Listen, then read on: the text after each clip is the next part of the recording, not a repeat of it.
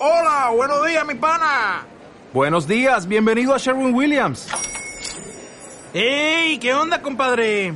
¿Qué onda? Ya tengo lista la pintura que ordenaste en el ProPlus app. Con más de 6.000 representantes en nuestras tiendas listos para atenderte en tu idioma y beneficios para contratistas que encontrarás en aliadopro.com. En Sherwin Williams somos el aliado del PRO. Tema en particular debe ser analizado y revisado inclusive dentro de las acciones del Estado colombiano. Eh, yo no sé si ustedes recuerdan que hace aproximadamente un año el gobierno de los Estados Unidos emitió una acusación contra Jesús Santrich y Sí, claro. el sobrino de Iván Márquez, que se llama Marlon Marín, y otro grupo que estuvo vinculado a un envío de más de 10 toneladas de cocaína luego de la firma de los acuerdos de paz. Lo que quiere decir que con la firma de los acuerdos de paz en diciembre del 2016 hubo un grupo de la FARC que todavía no está determinada cuántas personas estaban involucradas en ese grupo, que continuó con el negocio del narcotráfico y eh, siguió desarrollando el negocio. Los Estados Unidos invadieron un grupo de esos individuos y pudieron grabar. Ellos los infiltraron y pudieron grabar conversaciones que se tuvieron en la casa de Santrich y en otros lugares, donde se generaron evidencias que había en la continuación del negocio del narcotráfico y había el- la producción de dinero, de financiamiento para este tipo de actividades que se están anunciando ahora. Eh, lamentablemente, eh, los órganos de la justicia encargada de paz de, de Colombia, así como también la Corte Suprema de Justicia, eh, fallaron a favor de que Jesús Sánchez quedara en libertad, no fuera extraditado hacia los Estados Unidos. Y el hombre pues una vez que salió, eso lo vio todo el mundo de la cárcel, pues desapareció. Y a los pocos días pues aparecieron voces señalando que estaba en Venezuela y que había ido a Cuba, lo que indica que esto es un, un factor, un aspecto que venía trabajando desde, desde hace tiempos. Y ahora cuando se conoce algunos elementos que dicen que ese video fue grabado en Venezuela, que hay un movimiento y particularmente lo más preocupante, que muchos consideran que son un grupito pequeño, hay otros que dicen que no, hay que recordar que ahí está el ELN eh, con Gentil Duarte, que tiene una capacidad de, reclutamiento de, guerrilleros y vale la pena eh, destacar un elemento que tal vez es muy importante y se ha tocado bajo, bajo la mesa, y es que el ELN viene reclutando venezolanos humildes que están saliendo acosados por la crisis del régimen de Nicolás Maduro en la frontera y los ha incorporado, eso se denunció de manera tímida y luego de una manera muy férrea por un grupo de diputados que hoy en día pues están en el exilio, diputados venezolanos, y esas denuncias se, se ignoraron, pero allí hay un grupo de personas reclutadas venezolanas que eh, huyeron de la crisis y que fueron captadas por estos grupos. También tienen financiamiento, tienen apoyo político y tienen una experiencia extraordinaria. Por tanto, pues esto, este grupo que acaba de salir disidente de la FARC, que está en conjunto con otros grupos terroristas, pues um, no es un asunto que, que, que, se debe despreciar, todo lo contrario, creo que hay que ponerle el foco porque eh, saben lo que están haciendo. Claro, completamente. Y además con los acuerdos de paz de Santos, lo que hicieron fue una zona de despeje, que le cambiaron el nombre, pero al final fue una zona de despeje. O sea, ¿qué quiere decir una zona de despeje para los que nos están escuchando y no son colombianos, no manejan el término? Que las autoridades salieron de esas zonas y dejaron a sus anchas a las FARC para que ellos se pudieran desmovilizar, supuestamente desmovilizar. Hubo un acto de entrega de armas, pero las armas que entregaron en su momento, que, que la, que bueno, que algunos senadores como el como el senador, eh, como el expresidente Uribe, eh, dicen, bueno, ¿y dónde están las armas sofisticadas que ustedes tienen? Lo que entregaron fue una cantidad de fierros viejos y esa fue la entrega de armas que hicieron. Entonces, ¿dónde están las armas? Ellos están armados. Ahora creo que vienen más peligrosos todavía, porque ellos, ellos estuvieron en, eh, viviendo en Cuba mediante el proceso, mientras pasó el proceso de paz, bebiendo whisky, viviendo a costillas del pueblo colombiano y ahora entonces se vuelven a la selva, aunque a la selva no es, porque ellos no son los que se meten en la selva, a, a seguir a sus anchas con el negocio del narcotráfico, con el negocio de las armas y con, bueno, creo que renovados, ¿no? Eh, My Board. Sí, ciertamente, y con un proyecto que formó parte de las propuestas que se manejaron durante el gobierno del fallecido Hugo Chávez.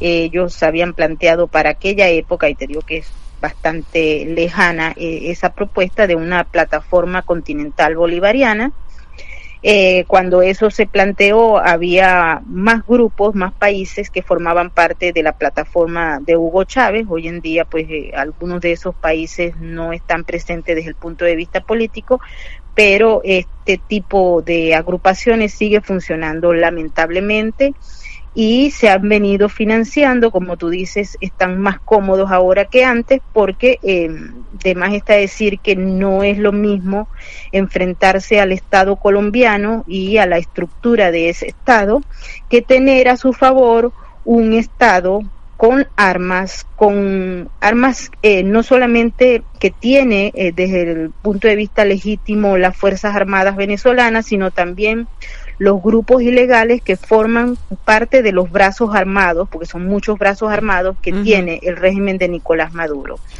La presencia de, de, una, de un grupo, de una asociación que pretenda de alguna manera llevar a cabo y construir una plataforma continental que está amenazando y creando serios desafíos a la democracia y al Estado como tal institucional, definitivamente debe llamar la atención de la comunidad internacional. Veo que hay algunos países que, que han visto el asunto y han tratado de quitarle peso, diciendo que estos son unos grupos pequeños, que no hay nada que mm, preocuparse, pero lejos de eso yo creo que esta gente se organizó y cuenta con todo lo necesario para generar un caos. Estos son parte de una organización transnacional de crimen organizado que tiene puntos de conexión en diversas partes del mundo y que eh, en función de sus objetivos se unen, se ayudan y se agrupan. Así es que yo creo que necesariamente para que se pueda enfrentar esta gente se debe requerir no solamente la cooperación internacional, que dicho sea de paso no hay, en el caso de Venezuela no hay. Allá la cooperación internacional fue echada por Chávez desde hace más de una década y media y esto es un factor importante que se requiere para luchar contra el crimen organizado transnacional que está representado en estos individuos que han delinquido desde hace muchísimos años y en otros que todavía no se conocen, pero que actúan y operan en territorio venezolano y generan miles de millones de dólares provenientes no solamente de la cocaína, de la heroína, de las metanfetaminas, sino también del tráfico de combustible, de oro, de metales preciosos y de coltán. Y ese, esa economía eh, grandiosa que mueve miles y miles de millones de dólares le está haciendo mucho daño no solamente a Colombia, Venezuela está urdida en el crimen, pero también a toda la región y obviamente hacia los mismos Estados Unidos, que es donde entran los productos y son eh, vendidos para poder extraer los dólares americanos que se mueven hoy en día, por cierto, libremente en el territorio venezolano. Sí, estamos conversando con la periodista Maybord Petit, eh, es eh, periodista, es escritora, es investigadora. Maybord, dándole un giro un poco a esta conversación que tenemos contigo en Dale Play a través de BDM Radio, ¿cómo, ¿Cómo se llega al periodismo de investigación? ¿Cómo empieza? ¿Cuál es el ABC del periodismo de investigación? ¿Dónde está la fuente? ¿Cómo la cultivas? Eh, ¿cómo, ¿Cómo te empiezan a llegar los datos? O sea, ¿cuál es la receta? Bueno, en, un principio te cuento, bueno, te voy a contar mi historia personal, pero conozco varios otros oh, colegas que, que más o menos pues se manejan en la misma estructura, ¿no? Inicialmente, eh, en mi caso, estuve cubriendo casos eh, en la Corte del federales criminales de los Estados Unidos y empecé a leer documentos que son muy pesados y que por lo general la gente no los quiere leer porque pues ah, unos tienen 600 páginas y están escritos de una manera poco atractiva para la lectura.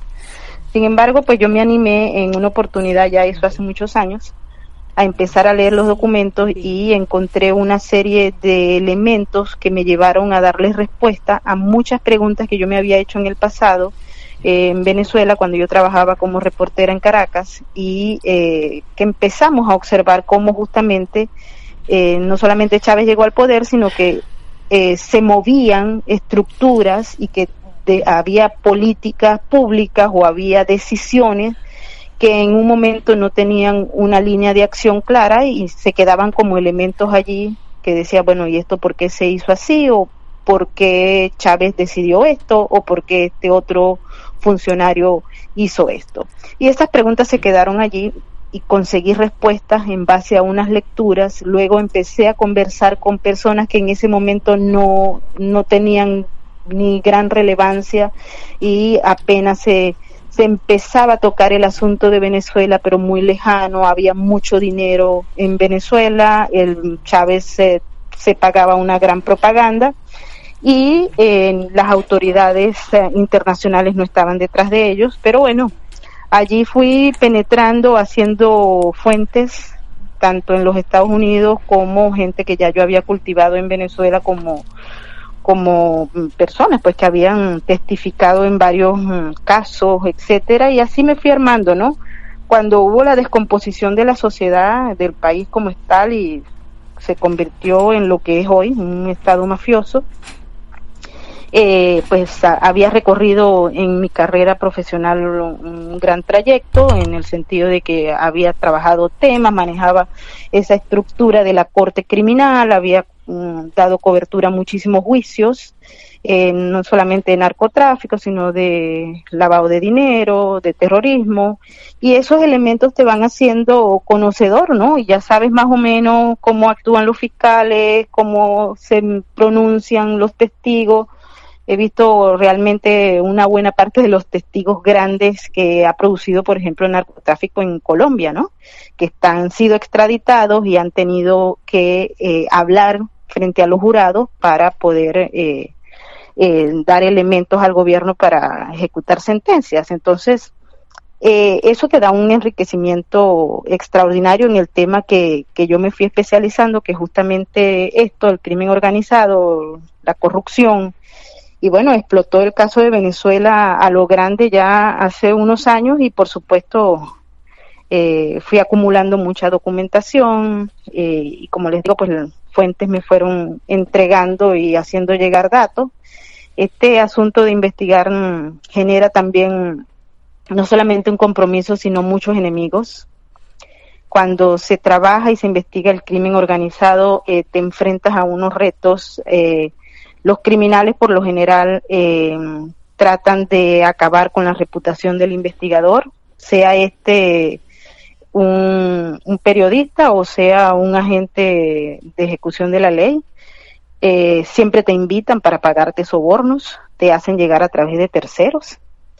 Y si tú no cedes en esa primera instancia, pues dicen que tú estás extorsionándolos y es un modus operandi, operandi del crimen organizado. Entonces, la investigación en esta área también conlleva riesgos importantes y obviamente cuando tocas algunos elementos eh, muy sensibles, como por ejemplo el caso de los sobrinos de la pareja presidencial de Venezuela que fueron juzgados en Nueva York eh, por narcotráfico, pues a mí me, tocó y tuve el privilegio de ver en primera fila ese caso que generó obviamente mucha información a raíz de lo cual eh, yo escribí un libro que se llama Cocaína en Miraflores.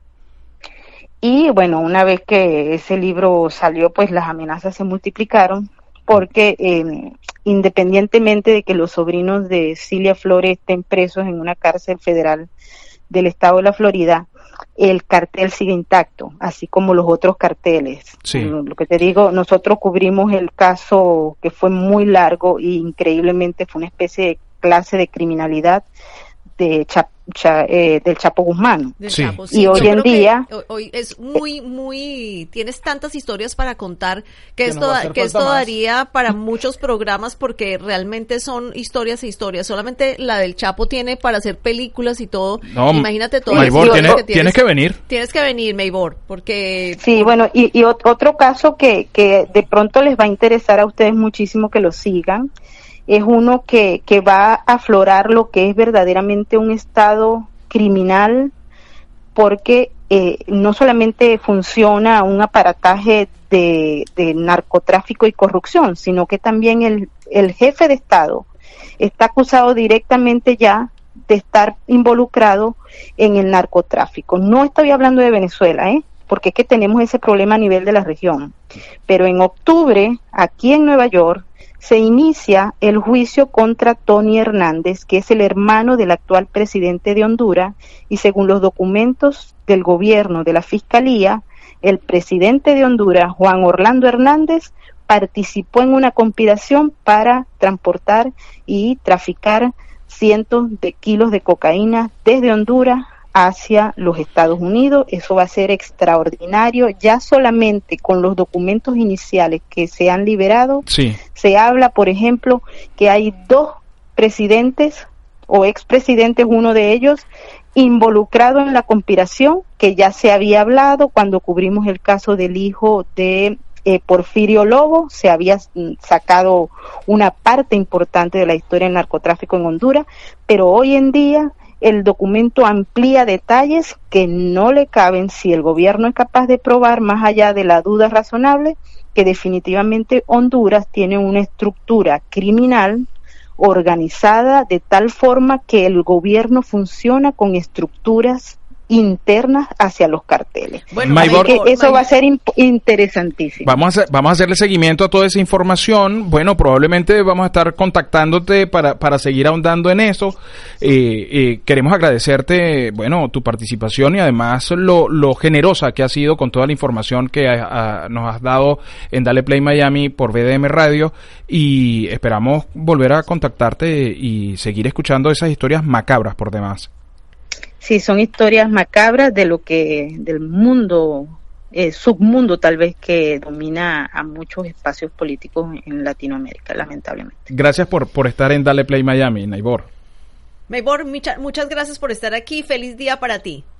Igualmente para ustedes. Bueno, nosotros eh, vamos En Sherwin Williams somos tu compa, tu pana, tu socio, pero sobre todo somos tu aliado, con más de 6.000 representantes para atenderte en tu idioma y beneficios para contratistas que encontrarás en aliadopro.com. En Sherwin Williams somos el aliado del PRO.